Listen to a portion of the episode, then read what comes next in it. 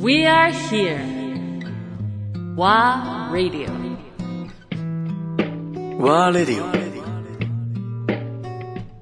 成沢義弘アンドレア・ポンピリオン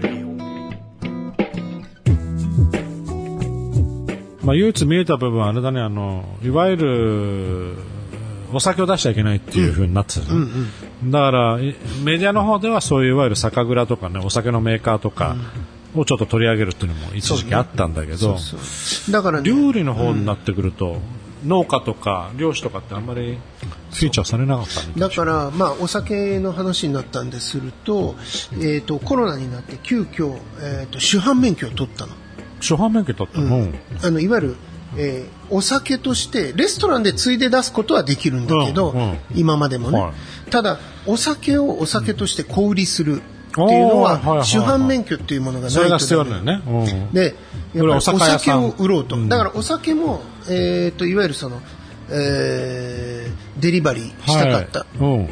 宅急便でも送りたかった。少しでもまあ酒蔵の人たちのあの、ちゃんと売れるようにっていうことで、あの珍しく、あの、すごい、こう、なんて言うんだろう。最近は行ったことなかったような、んああいうその、えー公民館みたいなところに行って、講習を受けなきゃいけなくて、はいはいはいはでもう、はいはいそういうそのそれ主犯免許東東京ででしょ？東京都のね、い。うん。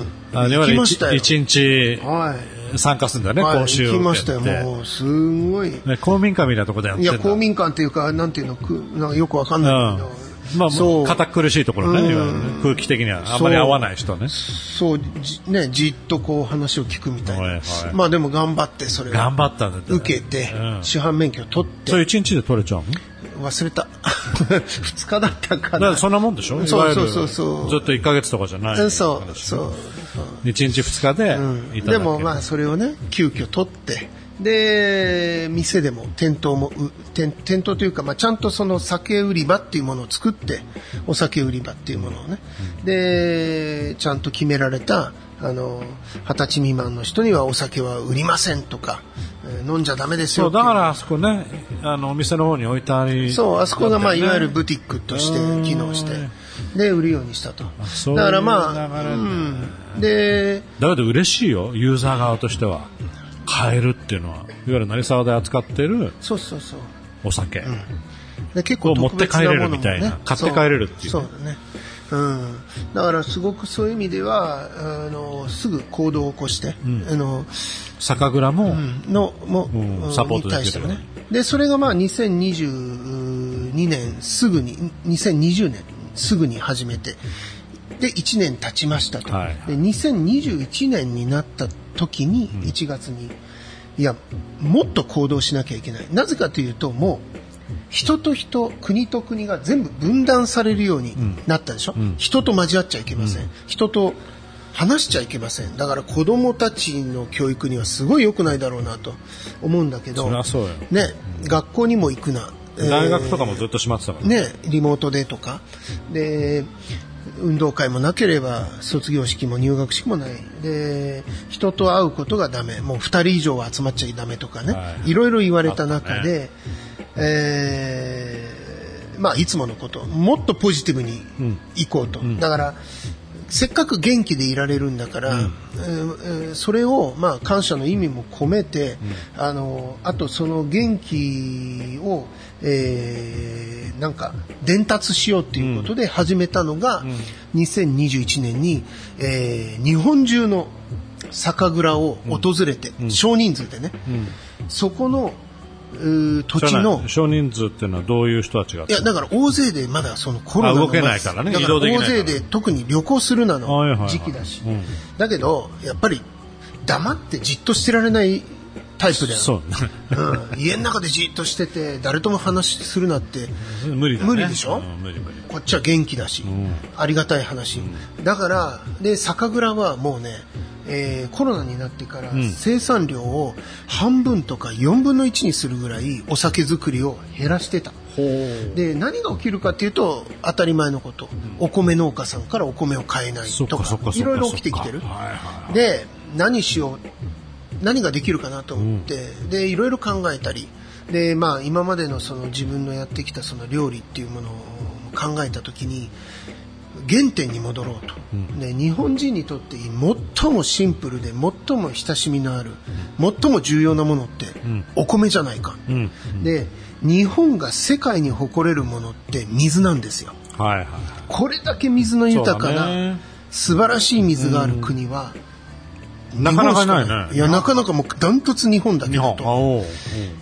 で北海道から沖縄まで水の種類も違う。お米の種類も違うだ米と水というものにもっともっと注目しようっていうことで北海道から沖縄までの、ん。